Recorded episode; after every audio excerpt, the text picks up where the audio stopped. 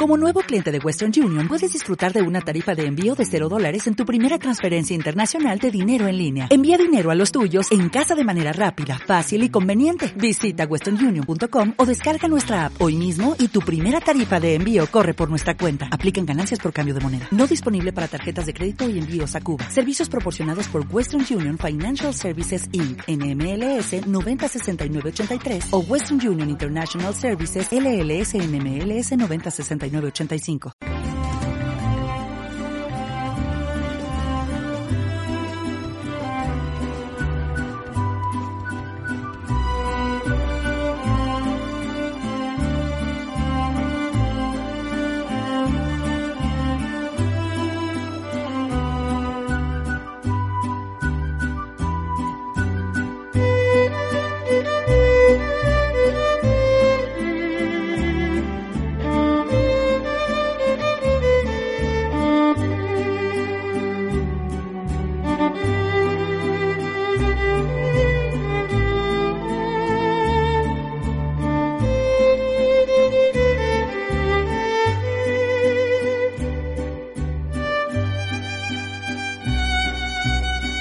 8 de la mañana con 55 minutos en Radio La Voz de Tomebamba y precisamente un día como hoy, hace exactamente cinco años, nos dejaba eh, el principal de Radio La Voz de Tomebamba, Jorge Piedra Ledesma, eh, pues fallecía eh, luego de pues tener la enfermedad del Parkinson. Mm, él nos dejaba y nos dejaba muy vacíos, nos dejaba a, toda la familia pues muy tristes y es la primera vez que vamos a tocar este tema con eh, Marta Cardoso, su esposa, eh, quien le acompañó durante toda la vida a, Jorge Piedra Ledesma y en donde pues formaron, formaron este equipo, lo dijo el doctor Luis Mayo Tamayo, un equipo, un edificio grande de trabajo, la voz del Tomebamba se ha convertido siempre en la voz de los que no tienen voz. ¿Cuál era el lema, el objetivo, licenciada Marta Cardoso, con Jorge Piedra? Bueno, primero necesitamos mucha valentía para hacer esta entrevista. Germán y yo. Germán, su hijo, y yo, su esposa. Eh, Germán Piedra Cardoso me ha invitado. Mi hijo pensó en su madre para conmemorar el sitio en que vivió Jorge. ¿Cómo fue la vida de Jorge? ¿No? Y que hoy cumple cinco años de su partida. Debe estar en algún sitio mirándonos en silencio. ¿No? Y además, mm, eso aviva. Esta, este, esta reunión tú y yo aviva los recuerdos, Ah, tú me preguntas la, la vida de Jorge, me vas a preguntar si la vida mía. Es lo que queda mucho por contar y quedará mucho por contar. Él fue tan periodista, ¿no? Quería cambiar lo que era tan difícil de cambiar y me daba valor y trabajamos juntos, juntos todo el tiempo y la sabiduría que él me daba. Trabajaba en equipo la palabra de él era, el periodismo es equipo. Correcto. Hoy estamos con la licenciada Marta Cardoso. Un pequeño homenaje, una entrevista que pues la realizamos este día conmemorándose los cinco años de la partida de Jorge Piedra. Siempre tenían un lema, siempre tenían un objetivo ustedes. Hacían un equipo, usted lo ha dicho, licenciada. Hacían un equipo, un equipo que se fue formando toda la vida, porque usted le conoce a Jorge Piedra cuando usted trabajaba en otra estación de radio de su familia por parte de su padre, y ahí llega Jorge Piedra, porque también la gente quiere conocer estos pequeños detalles, cómo se conocieron, eh, cómo se vincularon. Bueno, como yo creo que nací en la radio, vino Jorge a trabajar en la radio en que yo trabajaba y allí nos conocimos realmente yo pensaba que él debe ser mi esposo porque era tan bueno. Y nos casamos muy pronto. Eh, vinieron los hijos, ¿no? Cuatro hijos bellos, hermosísimos, y ahora tan inteligentes, tan unidos, y que se quieren tanto, y que trabajan en equipo y por eso persiste esta radio en manos de ustedes, de nosotros, y a casi 50 años. La, claro, esta radio nació en 1928, o sea, la voz del Tomebamba tiene, hagan la cuenta ustedes. Pero comenzamos los dos un periodismo distinto, en el que la realidad derrota todo lo que se trataba de ocultar. Distinto, totalmente distinto. Fue totalmente revolucionario. Tanto que hasta ahora tenemos nosotros, grabábamos, grabamos hasta ahora lo que pensamos y dice lo siguiente, toda la fuerza que nos asiste cada mañana, la debemos a ustedes, amigas y amigos. Nos enseñaron el oficio de vivir y vivir entre multitudes, de donde nace nuestra palabra, que no se hace en las soledades, que no se hace en el silencio, nace de todas las voces. Son los sonidos entrañablemente amados de la voz del Tomebamba. O sea, la radio es usted, usted. La radio, la voz del Tomebamba, eres tú, eres tú. O sea, ¿quién nos está escuchando? Esa es la Tomebamba. Muchas gracias, eh, Marta Cardoso. Bueno, hay tantas cosas que preguntarle acerca de Jorge Piedra. Y eh, Jorge Piedra también con usted hacían ese equipo para realizar, por ejemplo, campañas de beneficencia a personas que lo habían perdido todo, campañas de beneficencia para ilustres deportistas de la ciudad y de la provincia que ganaban medallas y que estaban en una difícil situación económica. Yo recuerdo que el licenciado Jorge Piedra se sentaba aquí donde estamos este momento, llamaba a sus amigos, llamaba al comercio y se podía conseguir el terreno, los cimientos, el cemento, la madera y construir estas viviendas para estas personas que le menciono. Sí, él tenía una voz tierna, suave y una inteligencia enorme y consiguió, eh, eh, debo decirlo, no importa, porque Jefferson es un caballero íntegro, igualmente Rolando. Rolandito Vera. A los dos, a los dos, cuando ganaron, él fue el que les consiguió una casa a cada uno de ellos en la ciudad de Cuenca, llamando a esta ciudad tan querida, porque yo digo, la voz del Tomebamba nace de todas las voces, ¿no? Fue un periodista no solamente valiente, sino era un periodista sumamente generoso. También consiguió él una casa a las damas de, a las muchachitas de Tierra Santa, que eran aquellas mujeres que trabajaban con un sacerdote y perdieron su hermosísima casa, pero les consiguió también una casa, trabajando luch, duro, duro en esta radio. Tenía una voz que convencía mucho. Trabajábamos en equipo con Jorge. Y así era la vida. Y yo no sé, perdí tanto, tanto cuando él ya dejó de trabajar por su enfermedad. ¿Qué ideología es la que ustedes eh, eh, manejaban, llevaban? La ideología de Jorge Piedra y de Marta Cardoso. Bueno, era una ideología que sí se puede decir una auténtica ideología de izquierda, que no estaba ligada a ningún interés de ningún tipo, ¿no? íbamos por el camino. Por eso decíamos que la voz del Tobebamba nace de todas las voces. Era una ideología que pensaba verdaderamente en el otro. Y así, esto ustedes conocen. La voz del Tomebamba está ligada al ser humano por medio de un material inalienable, el alma de sus periodistas, desde su individualidad hasta su entorno, y los distintos grupos que se relacionan en esos espacios. La emisora penetra con el mensaje tan personal y tan colectivo a la vez, manejando palabras, afecto, fortaleza, camino, germen. La comunicación en la emisora es democracia, verdadera democracia. Eso les puedo decir a todos, porque no existen los receptores para nosotros. Sí, los interlocutores, con su expresión consciente y bien intencionada. Tenemos buenas intenciones cuando entrevistamos a alguien y la gente está aprendiendo de aquel entrevistado. Eso es lo que queremos.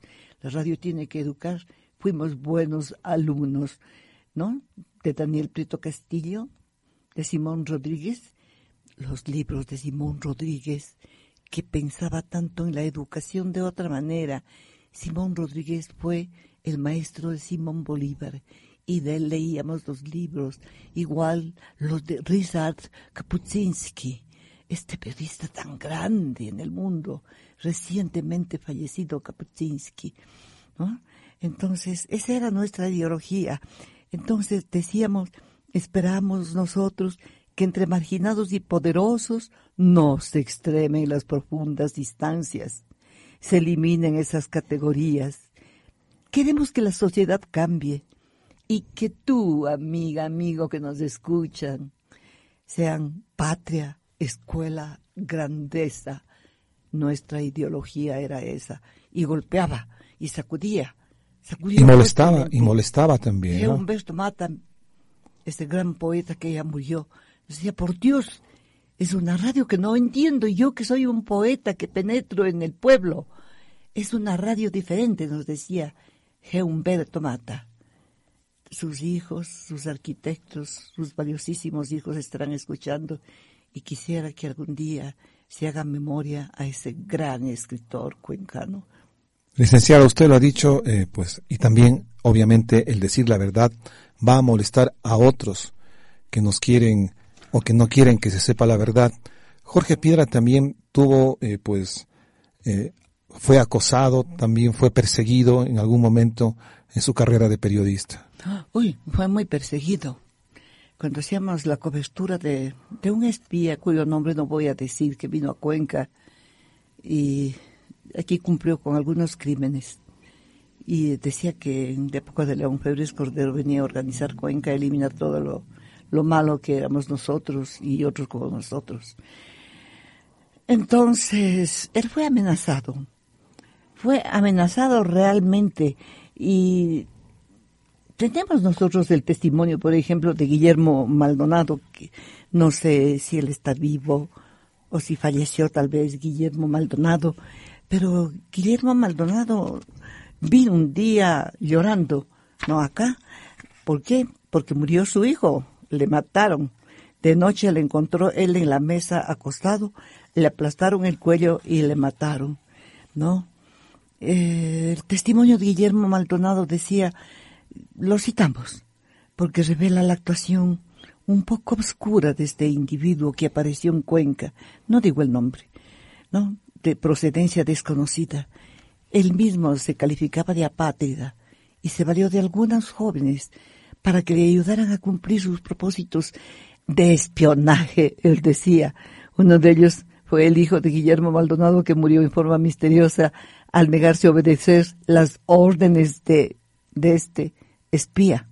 O sea, ¿cuáles eran sus órdenes? Asesinar a Jorge Piedra. A Jorge le adoraban y del padre, cuando le contó al padre, el hijo decía, no puedo, no puedes hacer eso, hijo prefiero morirme, pero no, no le mates a él. Entonces, porque es un periodista combativo, porque defiende permanentemente a los sectores más, más desposeídos. Entonces, yo logré, yo logré entrevistar y tengo la entrevista de Guillermo Maldonado, dueño de una conocida latonería de vehículos de la ciudad, ¿no? Y, y esta entrevista más o menos editada, ¿no? Editó una alumna mía, eh, yo le preguntaba al señor Maldonado quién era el individuo que asesinó a su hijo. Era un fulano extranjero el que mató a mi hijo y nosotros quisimos hacer algo, pero como le veíamos a ese fulano enrolado con la policía, enrolado con el ejército, enrolado con el cuartel, nos amenazó a todos de muerte. No sé en qué trabajaba. Hay una serie de incógnitas ahí. Tratamos de investigar, investigamos hasta que se fue, ¿no? Eh, había, había otra gente complicada con él y yo le pregunté, sí, un joven, un joven de un calzado de aquí, donde venden zapatos, de la ciudad de Cuenca. Eh, vivía antes en la calle Gran Colombia, pero también fue asesinado y lo encontraron muerto detrás de la butaca de la sala. Entonces, miren, él asesinaba a los que no cumplían con sus órdenes, ¿no? Dice, pero ahora pero ahora me ha enviado a matar a Jorge Piedra. Y es raro que nunca me contó si es que era el mismo de la CIA, si no era de la CIA, qué. Pero algo me contó que quería. Le, le, Elvire, dice, quería Elvire. Yo le pregunté, Elvire quiere decir la muerte. ¿A quién? Y él me dijo, claro, ¿a quién? Sí, a su esposo. ¿A Jorge? Le pregunté, sí, a él. Tengo en la entrevista todo lo que estoy diciendo.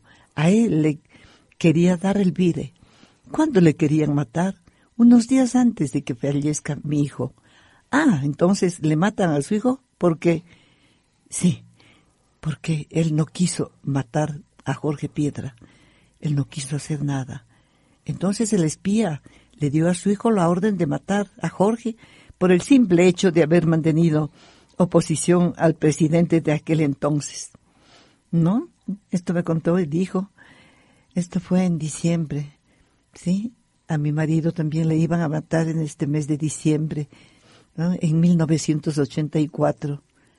84. Jorge estaba en la lista. También estaba en la lista un sacerdote muy democrático en ese entonces de 1984 que trabajaba en la iglesia de Totora Cocha. Bueno, la historia de la radio también tenemos en el caso de Alfaro Vive, salvamos muchas vidas, porque estas son historias tremendas que vivimos nosotros. Son historias tremendas con, con Alfaro Vive. Amanecíamos sentados en la puesta y preguntamos, ¿cómo está fulano, sutano y mengano? No voy a dar los nombres les entrábamos y decíamos, aquí estamos los periodistas y ustedes no les van a asesinar. Sabemos quiénes están aquí. Claro, no se escuchaban porque tiene sótano allá y les torturaron toda la noche. Violaron a las mujeres y de eso defendimos. A Ricardo Merino ya no pudimos defenderle, pero a las seis de la mañana nos llamó un hombre y dijo, oímos ruidos raros, tiroteos en la casa. Salí como estaba me puse un abrigo, salimos con Jorge. Y entonces escuchó los tiroteos allí, en esa puerta ancha. Golpeamos la puerta. Entonces Jorge se puso detrás de la pared. Pero yo, mientras golpeaba, me abrieron, me cogieron de cuello, me botaron al suelo, me pusieron el pie en el cuello, pero yo les mostré, yo llevé la credencial grande, periodista de la Post del Tomebamba y la grabadora. Soy periodista he venido porque la gente me ha dicho que aquí había disparos. Enseguida me botaron a la calle. Daremos una rueda de prensa a las 10. Pero ya mataron a Merino. Y, y, cuando les pregunté por qué le mataron, porque nos iba a matar, porque estaba completamente armado. Él no estaba armado. Él era cojo, era inválido. Y allí era novio de otra amiguita mía que cayó presa llegaba ella de Quito. A mí yo ya me fui, porque Jorge se fue asustado de lo que me sucedió. Me llevó a la casa, me trajo a la casa. Y a mi amiguita sí, la metieron presa, le torturaron, la violaron. Y fue, y con ella sí que vivimos una historia larga, porque yo tuve que disfrazarme al siguiente día, decir que soy de derechos humanos y entrar con el rector de la universidad, como el señor Luis Alberto Luna con la mamá de la chica a verle si estaba con vida. Ella estaba durmiendo en una tela sucia en el suelo. Estaba enferma, ella era novia de Ricardo Merino. Y la mamá le contó en el oído, le mataron a Ricardo y ella lloraba gritos y maldecía. Era una mujer inteligentísima. Y la madre era directora de una orquesta sinfónica en Quito. Era una mujer cultísima. Bueno, esa es una historia, ¿no? Cómo yo me metí disfrazada. Y ese es uno de los episodios, ¿no? De los episodios de miedo. También Jorge recibió allí otra amenaza de muerte, ¿no? Decía, has hecho tu harakiri. Aquí está en el libro Historias de Radio. Te has hecho tu harakiri. Esta noche nos cae. Entonces, por la noche yo me acosté. Digo, tenemos que descansar. Anoche no dormimos nada. Él decía, yo no puedo descansar y se paseaba al pie de la cama. Ya mismo entran, dice, ya mismo entran y me matan. No te van a matar. Ni no te van a matar. Ya lo dijimos por radio. Nos están protegiendo, le dije. alguien nos protege. Bueno, no le mataron los que le enviaron y firmaban tradición, familia y propiedad, eso sí digo, aquel, aquella hoja, ¿no? Entonces, bueno, esas son historias y hay otras. y muchas. muchas historias que, sería muy largo contar en este momento, ¿no? Ah, porque, porque la tendencia ideológica de los dos que trabajamos juntos, para nosotros el periodismo era trabajo de equipo, ¿no? Era trabajo de equipo. Y, por eso es que... En ese tiempo no había redes sociales, no había internet, teníamos solamente el teletipo, recuerda que nos... Bueno, y el teletipo vino después, un teletipo viejo que retumbaba, que retumbaba aquí. Ese teletipo viejo que teníamos que traducirle porque tenía unas claves cada letra, ¿no? Bueno, Ok, correcto, vamos a esperar. Hoy estamos con la licenciada Marta Cardoso de Piedra, pues conversando eh, de Jorge Piedra. Precisamente hoy se cumplen cinco años de la partida de Jorge Piedra y hemos invitado a nuestra directora para conversar de muchos, de muchos detalles que siendo, siendo quienes habla también hijo, pues me estoy como desayunando de, de todas estas cosas que siempre las guardaban ustedes porque, eh, lo puedo decir pues públicamente, hemos sido privilegiados los hermanos Piedra Cardoso de tener padres valientes, cariñosos, amorosos, trabajadores y que pues se preocuparon mucho, mucho por la injusticia. La etapa de Jorge Piedra, porque también recuerdo yo de joven y de niño que esta casa era también muy visitada por muchos políticos. A usted también, licenciada Marta Cardoso, le pedían que sea candidata a muchas dignidades. Le, eh, le pedían este eh, muchas. Estamos con una llamada telefónica. Sí, bueno, hay, hay, algunas llamadas telefónicas y les saludo a todos los que nos llaman en este momento que mi hijo me está entrevistando aquí en la emisora. La tendencia ideológica de Jorge era tan grande, ¿no? La tendencia ideológica de este medio de comunicación sí puedo decirlo con franqueza, sacudió el mundo. La condición del periodista no es otra cosa que conocer el mundo, decíamos, y saber comunicar sobre la vida de este mundo. Si ignora estas realidades, no sabrá de sus condiciones esenciales, no conocerá el mundo, no conocerá a la gente, ni, ni, la historia, ni el pasado, ni el presente. Eso es lo que hemos hecho en la voz del Tomebamba, ¿no? Esa ha sido nuestra tendencia informativa. Así hemos trabajado nosotros durante todos, toda la vida, de una manera completamente diferente, diferente, imposible. Correcto. Imposible de decirlo en una sola entrevista, todo lo que se hizo aquí. ¿no?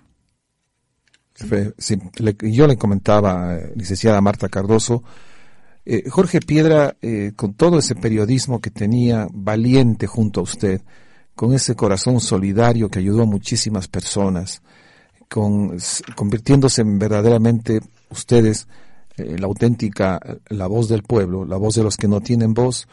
Hay un espacio político que se abre porque yo le manifestaba hace momentos que nuestra casa era muy visitada por muchos políticos, grupos afines con sus ideologías, para pedirles siempre que sean candidatos y ustedes decían que no es el momento, que no vale la pena, que mejor es la trinchera de la radio. A Jorge Jorge le empujó el pueblo. Jorge fue alcalde de Cuenca y trabajó sobre todo por los sectores pobres y marginados. Eso es lo que me gusta, fue un alcalde de los pobres. Y fundamos 500 bibliotecas caminando al lomo de mula, como se dice, por abismos terribles a dejar los libros y abrir las bibliotecas. Qué alegría tan grande llegar y ver a los niñitos tratando de estar uniformados hijos de las indígenas que recibían los libros. Era el principio de la biblioteca porque nuestra vida ha sido pensar en la educación permanente, porque todo educa, nos han dicho nuestros maestros Simón Rodríguez y Daniel Prieto Castillos, Kapuczynski. Todo, todo educa. Si tú miras una puerta, te educas. Si tú oyes una palabra, educas. Entonces un libro educa más. Y comenzamos y así fundamos con Jorge 500 bibliotecas populares. Él fue un alcalde de los pobres. Eso lo diré a pecho abierto y lo diré toda la vida. Y además él, pensaba, tenía un vocabulario hermoso, nunca se equivocaba, hablaba tan bien. Era un hombre muy culto y muy inteligente, ¿no? Con la riqueza del vocabulario en el uso del discurso. El discurso es lo que decimos este rato, ¿no? Eh, él manejó él, adecuadamente una voz, pero algo divina, ¿no? El conocimiento de la técnica, conocía la técnica muy bien y conocía el guion, y yo también, por primera vez se aplicó el guion en esta emisora y los recursos propios del medio, era un recurso gigantesco el guion, La combinación, los altos, los bajos, la combinación de esto con lo otro, las voces, todo eso era una técnica diferente. Y razón por la cual esta radio es así. Ustedes, todos los hijos, son así, tiene gran sintonía. Todo, todo lo que hace esta emisora, todos los cuatro hijos son maravillosos, cada uno tiene su personalidad que me encanta, alegres, pensativos, chistosos, silenciosos, de todo tengo en mis hijos, ¿no? Todos tienen algo, algo de Jorge, algunos más, otros menos, ¿no? Eso es. Y realmente, con esa manera de ser, producíamos lo que se denomina, denomina la empatía. La empatía, o sea, aquello de lo que le gusta a la gente. Con la radio decíamos, recorremos la avenida de la creatividad hacia la realidad compartimos imaginando a los otros, hacemos nuestras vivencias, sentimos rabia en el alma cuando sufren y sonreímos desde cualquier distancia compartiendo las alegrías. Es simplemente el sonido de la radio. Eso era para nosotros la radio. Así es precisamente y bueno, yo recuerdo que estábamos en Nueva York cuando Rodrigo Borja le llama eh, donde estábamos hospedados a Jorge Piedra y le dice, Jorge, tú tienes que ser el alcalde. Había una cierta disputa aquí con personajes políticos de su mismo partido y el doctor Borja eh, le llamó, pues y ahí comenzó esta historia también de Jorge Piedra, alcalde. Y eh, pues usted lo ha definido, un alcalde del pueblo. Hay otro capítulo también, el capítulo de la Josefina, del desde ave de la ah. Josefina, y ese capítulo me lo recordó el ya fallecido doctor Henry El Jury cuando se acercó a una reunión social y me dice, ¿tú eres hijo de Jorge? Y yo le digo, sí, doctor. Y él, eh, doctor Henry El Jury, es la persona que le avisa a Jorge Piedra cuando comenzó precisamente el problema y que llevó mucho tiempo y causó mucho dolor y muchas pérdidas. ¿Qué nos puede decir de, esta experiencia de la Josefina con Jorge Piedra? la experiencia fue algo sumamente grande trabajamos el mes entero sin apastarnos un solo segundo del micrófono, ¿no? E iban también mis hermanos, José Gerardo, que es fallecido, médico, mi hermano Enrique, junto con el periodista Jara, el periodista Rodríguez, otros periodistas de aquí de la radio y mis hijos, que eran todavía unos chiquitos, iban y dormían en la montaña, dormían en los altos del Tahual miraban cómo llegaba el agua y narraban, narraban cada, cada centímetro, cómo iba subiendo y subiendo y subiendo el agua, hundiendo, hundiendo y hundiendo villas. Todo eso narramos. Y el día, el día en que se despejó, algunos dicen despogue, pero es un desagüe, y salió el agua a torrentes, nos levantamos a las cinco de la mañana nos pusimos del abrigo. ¿A dónde vamos? Vamos al aeropuerto. Deben haber helicópteros, deben haber aviones. Y llamamos a un periodista, el periodista Rodríguez, y narró desde el helicóptero, narró desde el helicóptero todo, todo. Y veía Malima, veía Paute, veía Gualaceo, cómo se hundía con los, con el enorme torrente de agua que, que se lanzaba, el agua acumulada, ¿no? Entre las montañas del Tahual, más o menos, ¿no? En la Josefina. Bueno, y tanta casita que se destrozaba, todo quedó destrozado. Los sembríos de rosas, los sembríos de los campesinos, todo, todo, todo.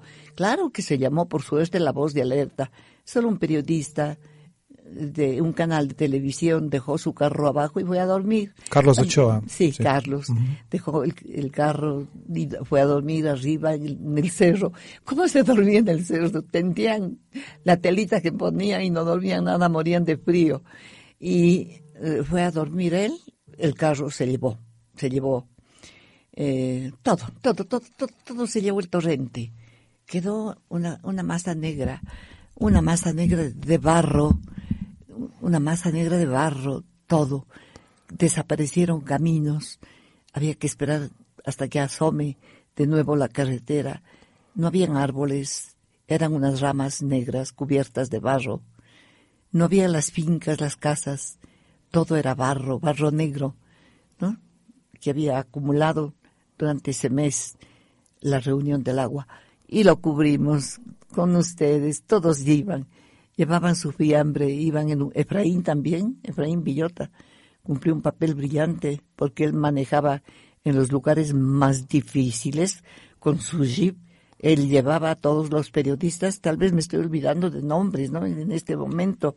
Y allí escribimos un guion con Jorge Ernesto Piedra, que fue a recibir en el CIESPAL el premio del guion del testimonio de la Josefina, ¿no? Que habían cortinas de música descriptiva, que habían, que apenas avanzaba el vehículo, decía el guion, por la carretera aquel domingo, cuando regresábamos nosotros del cantón Sixi, el domingo porque el lunes por la mañana fue la tragedia, ¿no? El 28 de marzo de 1993 eran las cinco de la tarde y cada metro de la calzada se había convertido en el reguero de piedras que arrastradas por el agua trabajaban en los sitios altos de los cerros y colinas. Toda la vida se inundó por el desborde de las carreteras quebradas a sequias. Llovió sin descanso en los días del fin de semana, sábado y domingo, hasta que el suelo de las laderas, al haberse saturado de humedad, dejó de correr con libertad el agua, que se precipitó por las quebradas, los llanos, las acequias, bajaba, y así este es un guion, guion maravilloso escrito, ayudado por Germán Piedra Cardoso, con todo este material que recogió en cassettes, porque hay la introducción de voces, de escritos, o sea, es un guion que ganó el premio La Voz del Tomebamba por el Ciespal, un guion extraordinariamente largo, reunió apenas, mejor dicho, más o menos unas 60 hojas, tamaño oficio, ¿no? Eh, porque tiene de todo, tiene testimonios. Eh, sentíamos mucha pena de aquellas personas que trabajaban y trabajaban tratando de abrir algún agujero, ¿no? Pero era imposible y ellos vivían entre la vida y la muerte porque si caía ese momento el desfogue, morían. Si caía otra montaña, morían, ¿no? El guion es hermoso, tiene una música divina, la hemos repetido algunas veces, ¿no? Es un guion muy creativo, realmente. Sí.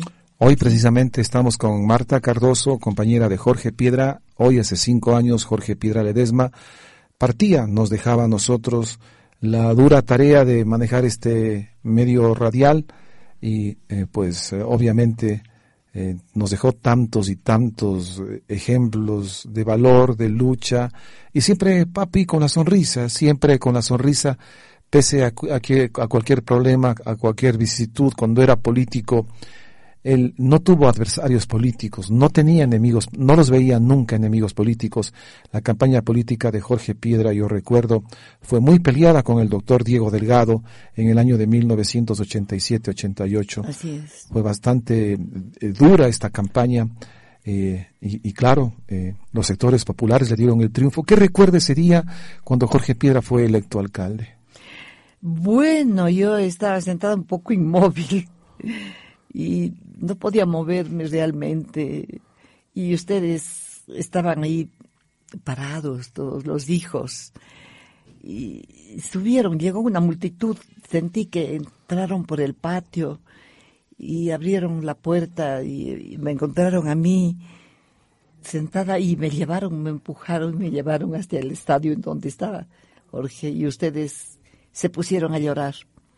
Tú llorabas, Jorge lloraba, Marta María, Fernando, lloraban, lloraban porque fue dura la noche para nosotros, ¿no? Pero la gente confió en un hombre como Jorge porque dio otro tinte a la radio. Él tenía la idea de que la radio educa, que tiene muchas cualidades que han sido reconocidas por especialistas en comunicación. Eso me gusta. La radio educa. Todo lo que dicen es para educar. Se ubica como el medio inteligente, ya que cuando escucha el oyente recrea, imagina y dibuja con la mente el mensaje que capta. A diferencia, bueno, de la televisión, que no le exige nada, ningún esfuerzo, y le entrega una imagen visual totalmente completa. Este rato, imaginarán cómo es Germán Piedra, cómo es Marta Cardoso, qué están haciendo, madre e hijo. Es la primera, bueno, es la primera vez que tú me entrevistas. Sí, fíjense ustedes, este, entrevistar a, Marta Cardoso es la primera vez en vivo y en directo y hoy lo estamos eh, haciendo. Es un poco difícil porque recordamos eh, hace cinco años la partida de Jorge Piedra y Jorge Piedra y esta radio y usted siempre han dado eh, voz a la gente, a la gente a través de la línea y tenemos muchas llamadas telefónicas a ver si es que, pues Gustavo, usted me estaba eh, sí, estamos con una llamada telefónica precisamente. A ver, ahora sí, bueno, correcto. Entonces, eh, como le decía, eh, pues eh, hoy se conmemoran los cinco años de la partida de Jorge Piedra y estamos con una llamada telefónica de una de un caballero. Caballero, ¿cómo está? Muy buenos días. Escuchamos en la voz del Tomebamba. Muy buenos días, señor licenciado soy Segundo Serrano, saludo a la licenciada Martita y escuchando como siempre la voz del Tomebamba, he querido aportar con un pequeño testimonio de cuándo y en dónde conocí por primera vez a ese extraordinario ser humano que fue el periodista Jorge Piedra Ledesma. Me acuerdo hace más de 50 años, recién inaugurado el Teatro Casa de la Cultura en Cuenca, se organizó un festival de la canción nacional que fue organizado precisamente con la iniciativa de Jorge Piedra Ledesma y otro amigo locutor Fabián Molineros. Invitaron a todas las provincias de la patria y a mí me cupo el honor de llevar como representante, como locutor, la delegación de la provincia del Cañar. Entonces, cuando conversé con vuestro ilustre padre, él me dijo, eh, segundo, eh, puede ayudarnos de porque están muchas delegaciones ayudarnos como animador en el programa, por manera que acepté inmediatamente porque constituía un honor para mí. Y eh, estuvimos, eh, tramitamos el festival que duró hasta más de las 12 de la noche, en esos tiempos ya era altas horas de la noche. Y fue todo un éxito el Festival de la Canción. Y entonces después de haber culminado el trabajo nos invitaron, nos invitó el periodista Jorge Piedra Ledesma una cena en la que compartimos con Fabián Molineros y quien habla. Y entonces ahí nació una amistad que perduró durante toda la vida. eh, estuvimos juntos también en el tema de la Josefina que ustedes acaban de abordar. Ah, sí, sí, Yo era alcalde de Azogues. Así es, y usted ayudó bastante. Estuve, como recordará la licenciada Martita, justo el primero de mayo cuando se produjo el desagüe de ese tremendo lago residual constituido por millones de metros cúbicos de agua. Estuvimos junto a, creo que era un locutor de apellido Jara, que eh, estaba haciendo la velada de la noche y empezamos a escuchar un sonido, un estruendo terrible y dimos desde ahí, es la voz del Tomebamba, pese a que estaban medios de todo el Ecuador en la cobertura, fue la voz del Tomebamba la que dio el grito de alerta y decimos algo pasa, algo, algo ocurre, hay un sonido, hay un estruendo terrible. Entonces me dio el teléfono, doctor, me dijo, eh, ay- ayúdeme, ¿qué es lo que usted ve? Puede, eh, eran cinco, un poco más de las cinco de la mañana, amanecía eh, recién eh, como que quería aclarar un poco y no se podía ver, pero después vimos en toda su magnitud eh, el evento del desagüe de la Josefina. Ahí estuvimos compartiendo y luego el honor de haber sido parte de este medio tan querido, entrañablemente querido por el pueblo, no solo de Cuenca y de la Suay, sino de la región austral. Eh, él me llamó, el periodista Jorge Piedra Ledesma, mi querido amigo, a quien jamás he olvidado ni olvidaré hasta que Dios me llame ya a su seno para conducir el programa Puntos de Vista que lo originó él. Él inició ese programa y luego me dijo, segundo, hágase cargo usted del programa que era al mediodía y entonces hemos estado, hemos compartido, hemos estado juntos y eh, puedo dar testimonio fiel, fiel porque aún pese a mis 76 años de edad, tengo en la memoria algunos detalles de la generosidad, de la caballerosidad, del espíritu de- combativo y de lucha del periodista Jorge Piedra Ledesma, que muchas veces por defender los intereses de la comunidad, del pueblo, de la gente más pobre, puso en riesgo su propia vida y la clausura de este medio que fue el sueño de él, porque él soñó en tener cuando locutor de radio, soñó en tener su propia estación de radio y con el tesón, ¿no? Que él siempre tenía, eh, definitivamente fundó esta que es eh, la decana de la radiodifusión regional, la voz del Tomebamba.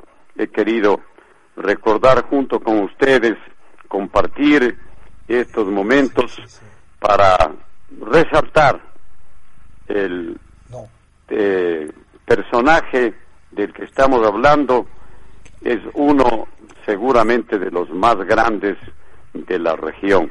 Jorge, como sabemos, y ustedes lo saben más que yo, no era precisamente cuencano, él vino de Loja para estudiar en la Universidad de Cuenca y se quedó para siempre porque ya formó hogar con la licenciada Martita e hicieron una pareja eh, que coincidieron de tal manera en sus iniciativas, en su pensamiento, que compartían todo lo que se hacía no en el ámbito de la lucha frontal, porque en Tomebamba, en esos tiempos, el micrófono abierto, eh, Jorge no le tenía miedo a nadie, habían muchas amenazas, Sí. habían quienes quisieron matar inclusive a Jorge, pero no lo, no lo pudieron y fue Dios quien le llevó a la gloria porque el periodista Jorge Piedra Ledesma,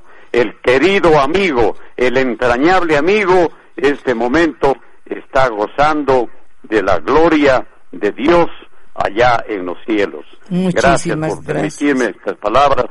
Buenos días. Gracias, doctor Segundo Serrano.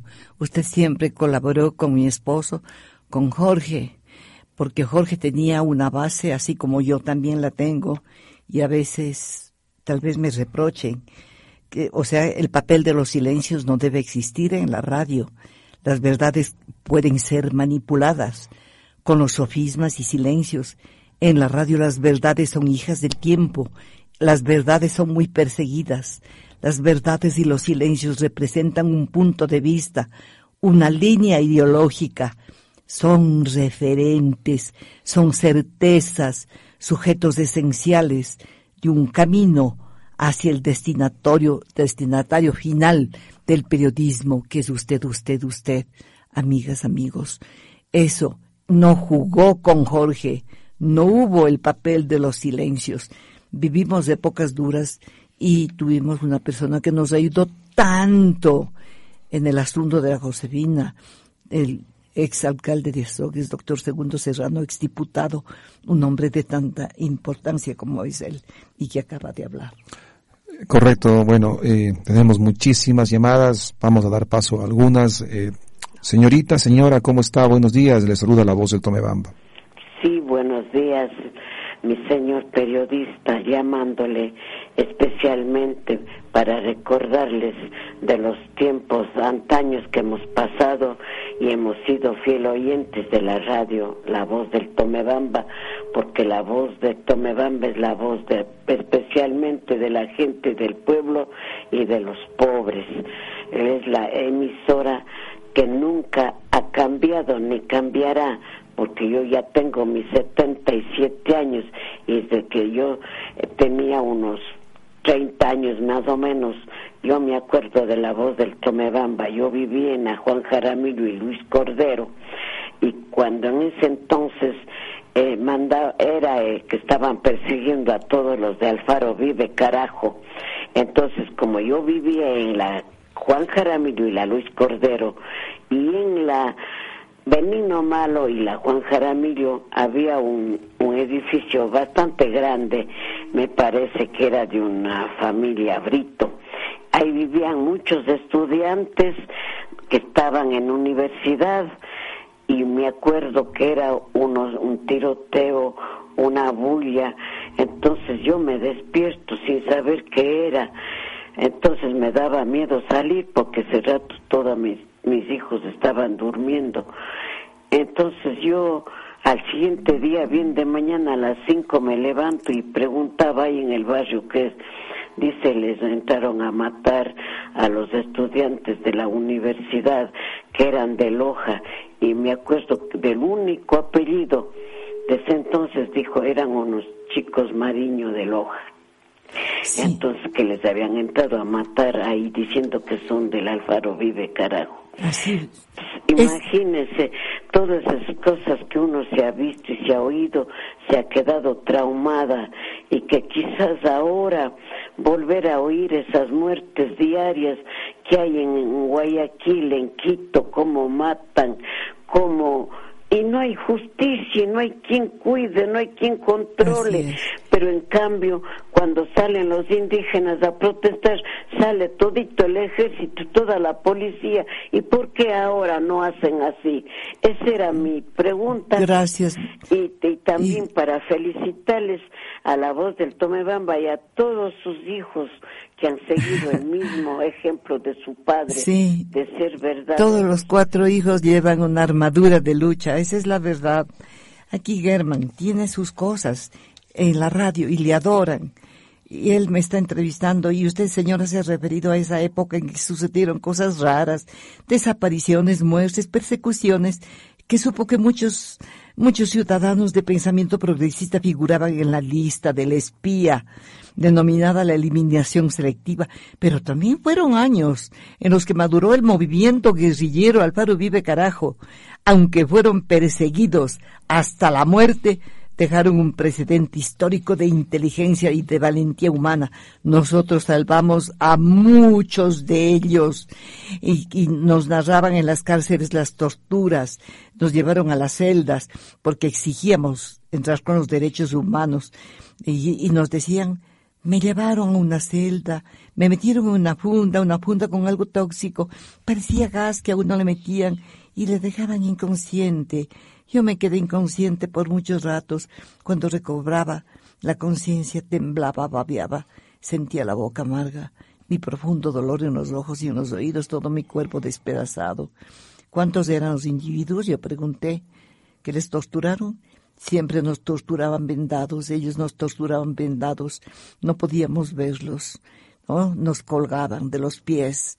El dialecto era de los torturadores. ¿Algo puede decirnos dialecto?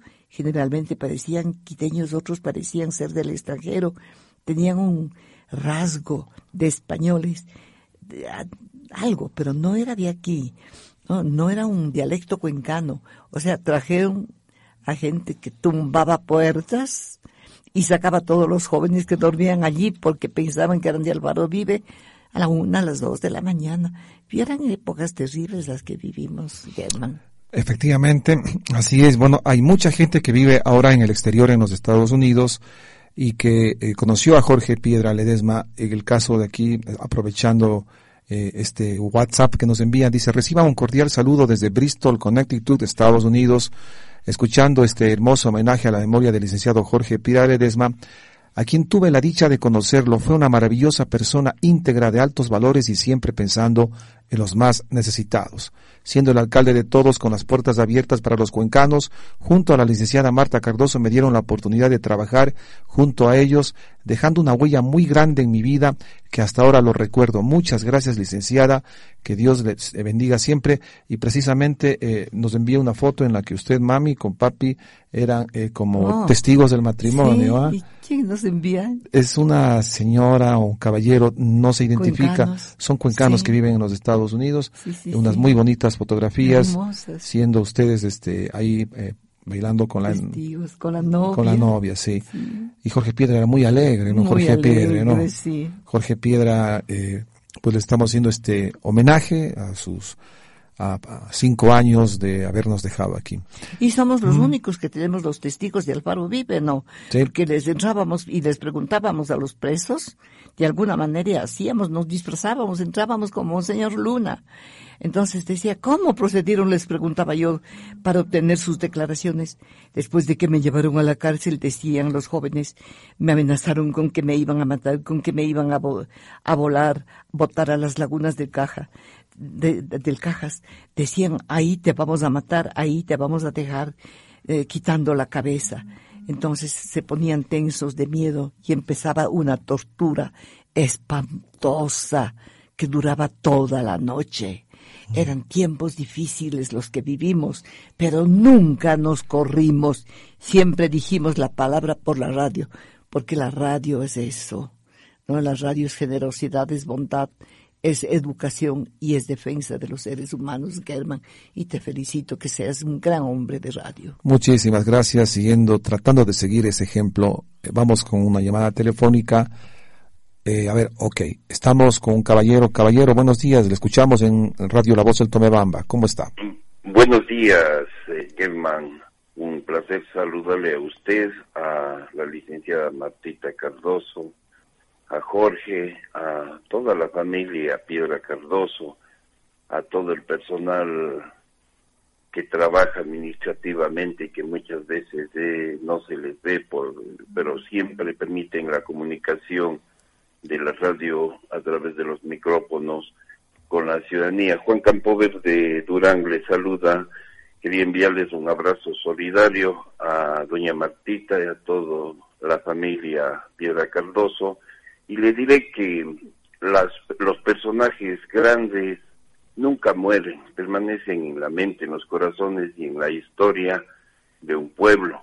Es así que el licenciado Jorge David Piedra Ledesma dejó historia, dejó huella en la radiodifusión de Cuenca, la el país y en las historias de radio libro valiosísimo del periodismo nacional que tuve la suerte de recibir autografiado por usted.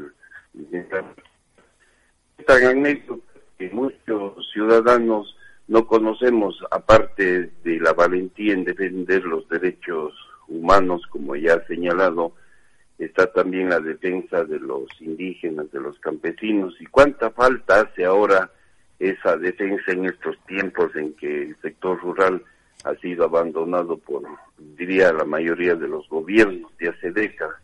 Sin embargo, hay eh, historias que vale la pena conocer y que me gustaría que usted relate brevemente por el tiempo, por ejemplo, que eh, su esposo Jorge David Piedra pasó como locutor por Ondas Azuayas y también había leído que trabajó en Telecuenca, Canal 3, en el Colegio sí. Benigno Malo, presidente de la Facultad de Jurisprudencia de la Universidad de Cuenca. Y cierro esto deseándoles y enviándoles un gran abrazo solidario y que la semilla que Jorge David Piedra Ledesma sembró ha dado un fruto maravilloso en sus hijos y en las generaciones de su nieta, como la licenciada Luna Piedra, que, que han hecho realmente de la voz del Tomebamba y sus emisoras un baluarte de la comunicación y un espacio democrático de opinión de Muchísimas los gracias, doctor. Cuánto le agradezco por todas esas palabras, porque usted sabe que nuestras razones como periodistas están en las palabras y están en el pueblo. Las palabras que dicen simplemente de la vida cotidiana, palabras que son una forma importante de poder multiplicarse en miles de bocas. Estar informados ya significa ser dueños de un poder. El que escucha una radio es dueño de un poder, una buena radio. El conocimiento enciende las conciencias de los hombres, de las mujeres, de cualquier contenido. Ese ha sido, ese ha sido nuestro punto de encuentro de, de, de los que hemos hecho la historia de radio con estos jóvenes hijos que quedan ahora. La palabra revolucionaria de todo el mundo. Y nosotros hemos entrevistado aquí a tanta gente. Fueron para, por ejemplo, para historias de radio han sido miles, miles los entrevistados, todos los presidentes. Solo me acuerdo de médicos, de científicos, de ecologistas, de presidentes de la República, ministros, diputados, alcaldes, prefectos, mujeres y hombres de la calle y en el campo, en el campo también a mucha gente, a sacerdotes comprometidos con el pueblo, a personas peculiares en nuestras vidas como, por ejemplo, Adelaida Guevara, la hija del Che, a comunicólogos como Daniel Prieto Castillo, guerrilleros, artistas plásticos, poetas, escritores, se llenan de dulzura los días de la radio cuando hablamos con personas como Facundo Cabral, que fue entrevistado, Ariel Ramírez, los Inti a todos ellos les entrevistamos, a Pueblo Nuevo, al mejor charanguero del mundo, Ernesto Cabur, y a tantos, a tantos otros que este momento no, no recuerdo francamente. Son muchísimos, muchísimos. Esa es la historia de nuestra radio de la radio que ahora está en las manos de los cuatro hijos. Y Germán hace cosas especiales. Gracias, Germán, por esta entrevista. Hacía falta, hacía falta conocer un poco más de Jorge Piedra y podríamos hablar muchísimo tiempo acerca de eh, Jorge Piedra, de su esposa Marta Cardoso, de lo que eh, hizo Radio La Voz de Tobebamba y sigue haciendo Así es que vea, eh, no solamente Papi trabajó en la radio, Papi también tuvo su incursión en Canal 3, en Telecuenca, fue también profesor en el Colegio 29 de Marzo, colegio que ya no eh, existe, bueno, en, fin, eh, pues muchas actividades, vendedor también de almacenes, de algunos almacenes. Jorge Piedra siempre con la sonrisa nos conquistaba absolutamente a todos. Un hombre de pueblo, recuerdo que cuando ganó la alcaldía eh, fui yo a visitarle y él me recibió con una sonrisa y me dijo, qué lindo que vengas acá, hijo. Eh, sí que deseas. No, solamente quería visitarle. Y él me dijo que sea la primera y la última vez porque no es bueno que la familia esté aquí metida en la alcaldía. Y la gente debe saber cómo visitaba cuando estaba enfermo Jorge Germán. Y por eso le hacemos la música de Jorge Piedra. Ahí Todas nació, las pues. tardes, sí, ahí nació. Todas las tardes ya no podía mover sus manitas, Jorge, quedó inválido. Y entonces Jorge le colocaba la música de él y le encantaba. Se pasaba horas y horas por la tarde. Le iban todos los hijos a visitar, pero Germán estaba toda la tarde. Y también los nietos. Había un nietito que le visitaba cinco veces al día. O sea, no estaba solo.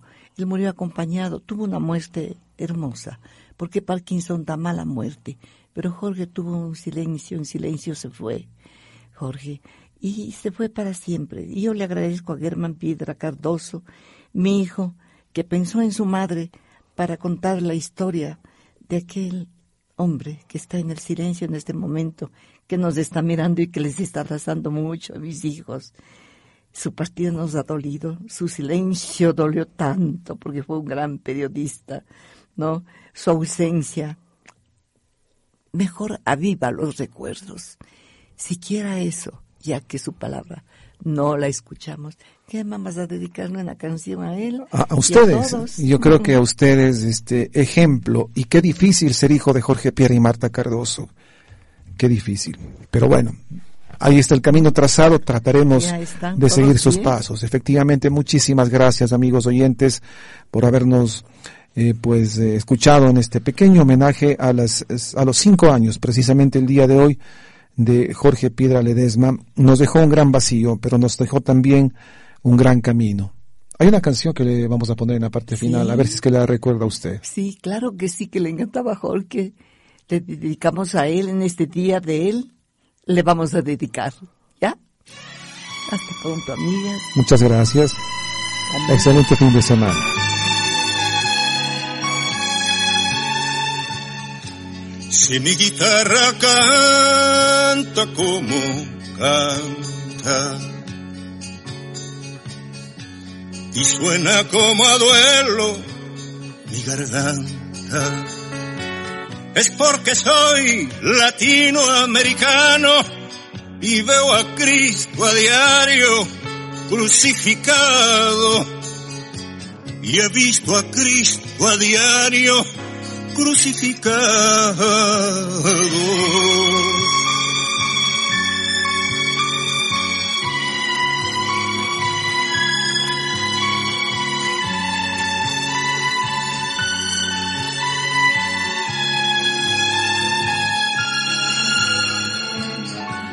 Hay que ver un obrero volver a casa sin pan para sus hijos y derrotado.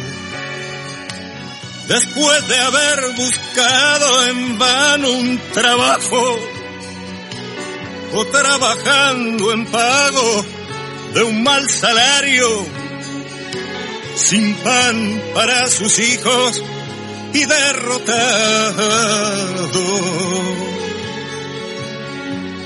Hay que ver cómo miran esos niñitos tristes desguarnecidos como asustados, con hambre y empujados a la ignorancia por la fiera arrogancia de los que mandan, con hambre y empujados a la ignorancia.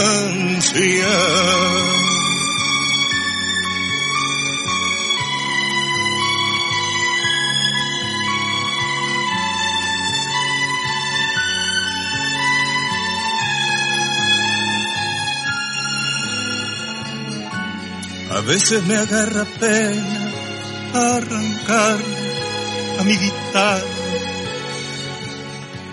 A veces me agarra pena arrancarle a mi guitarra cosas que mi pobre alma me murmura en los silencios. Pero yo qué culpa tengo de ver de ver las cosas que pasan. Pero yo qué culpa tengo de ver, de ver las cosas que pasan.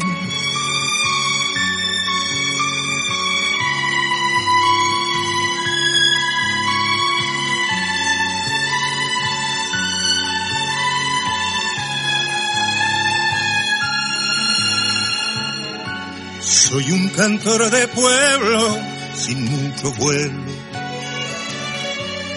Pero por ser de pueblo, sé lo que quiero.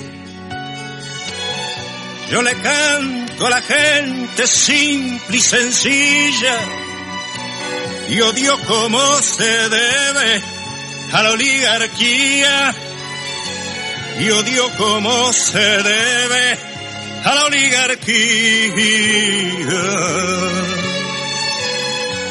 Soy un cantor de pueblo sin mucho vuelo.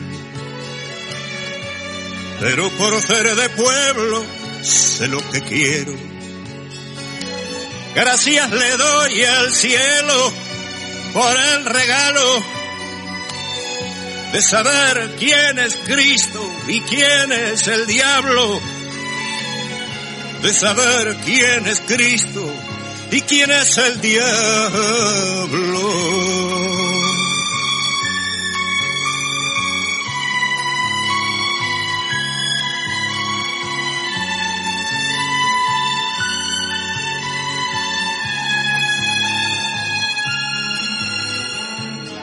Si mi guitarra canta como canta suena como a duelo mi garganta, es porque soy latinoamericano y veo a Cristo a diario crucificado y he visto a Cristo a diario crucificado.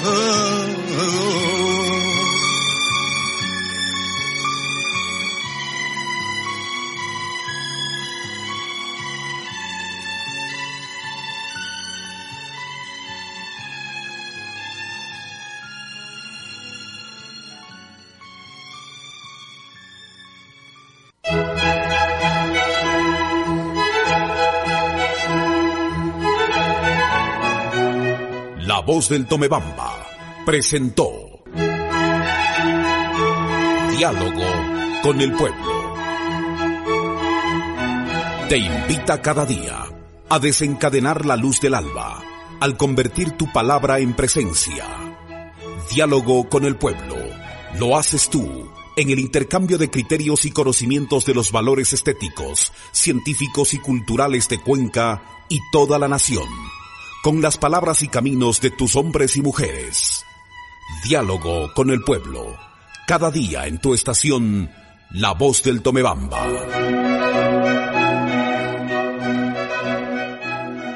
Inicio de espacio publicitario. Este fue un programa presentado por Cooperativa Jeff, la cooperativa de la gente, para la gente.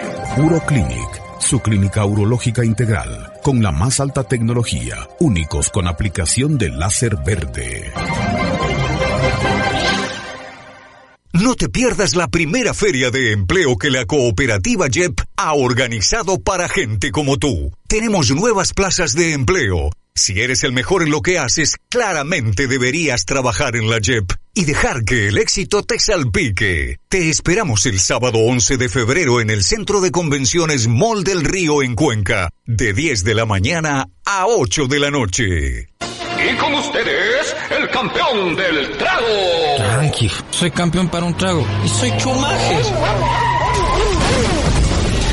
Tu vida vale más que una copa. Si bebes, no conduzcas. Tu pana salvavidas te puede ayudar. Conducir bajo los efectos del alcohol tiene como consecuencias multas económicas, reducción de puntos y días de cárcel. Y si causas la muerte mientras conduces, pasarás de 10 a 12 años en prisión. Si quieres beber, deja el carro en casa. En MOB, promovemos acciones positivas. Clínica de Urología Uroclinic, con nuestra experiencia de más de 20 años, con miles de pacientes curados, utilizando el láser en el tratamiento de la próstata. Luego del láser verde, ahora con la nueva tecnología OLED, el láser Holmium de 150 watts, el primer y único equipo en el país, utilizado además para eliminar los cálculos de los riñones y vías urinarias. Inés Salcedo 103 y Agustín Cueva, atrás del Hospital Santa Inés. Informes y emergencias al 09 98 29 82 23. Uroclinic, la clínica de sus riñones, próstata, vejiga y genitales. Fin de espacio publicitario. Nos sentimos junto a ustedes como un líder que busca por sobre todas las cosas conseguir el bien común para todos los ecuatorianos. La voz del Tomebamba se refleja de una forma auténtica y real con el pueblo.